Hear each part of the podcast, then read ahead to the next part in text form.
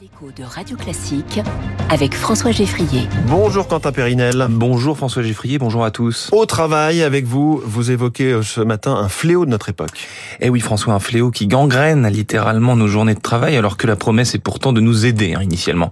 Et cela concerne surtout les travailleurs qui travaillent avec un ordinateur et la kyrielle d'outils digitaux qui vont avec et notamment les applications de communication en temps réel. Nous sommes le 25 septembre 2023 et c'est l'overdose. Hein. Google Meet, Slack, Microsoft Teams, Cisco Jabber, WhatsApp et j'en passe des dizaines pour éviter de passer l'intégralité de la chronique à les énumérer.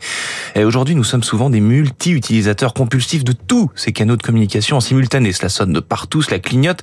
Pire, nous mélangeons un même outil à la fois pour des échanges personnels et professionnels.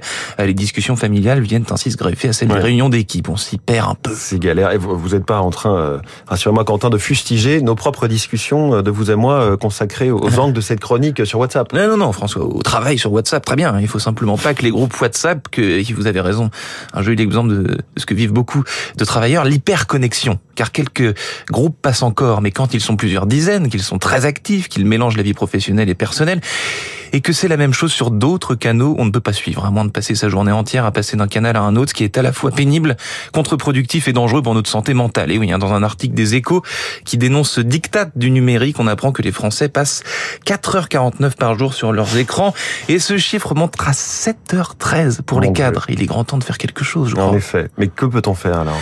Bah, Il existe pléthore de petits conseils pour dresser ces outils digitaux, reprendre le contrôle sur eux et sur sa propre tête, hein, que dévoile d'ailleurs cet article des Échos intitulé 10 façons d'échapper à l'hyperconnexion que je vous recommande.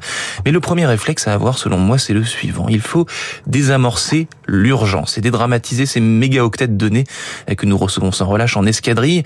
Je n'ai pas évoqué le nombre astronomique de mails que l'on reçoit chaque jour. Hein, vous mmh. tomberiez dans les pommes tout de suite, François.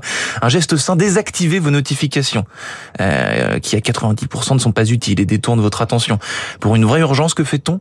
Eh bien François, ça donne à ce petit geste qui demeure le même depuis plusieurs mmh. décennies. On passe un coup de fil. Un petit coup de fil. Et c'est amusant parce qu'en sortant de ce studio, Apollonia Polan, PDG du groupe Polan, elle en est à la troisième génération, 90 ans d'existence ce groupe, euh, vous a salué, vous a dit votre sujet de chronique, je vais en parler avec mes équipes puisque je lutte contre les mails à tout prix. Et effectivement, dans un secteur aussi traditionnel que la boulangerie et que la maison Polan, euh, on peut saluer cette initiative. Comme quoi, c'est un sujet concernant. Exactement. Merci beaucoup, Quentin.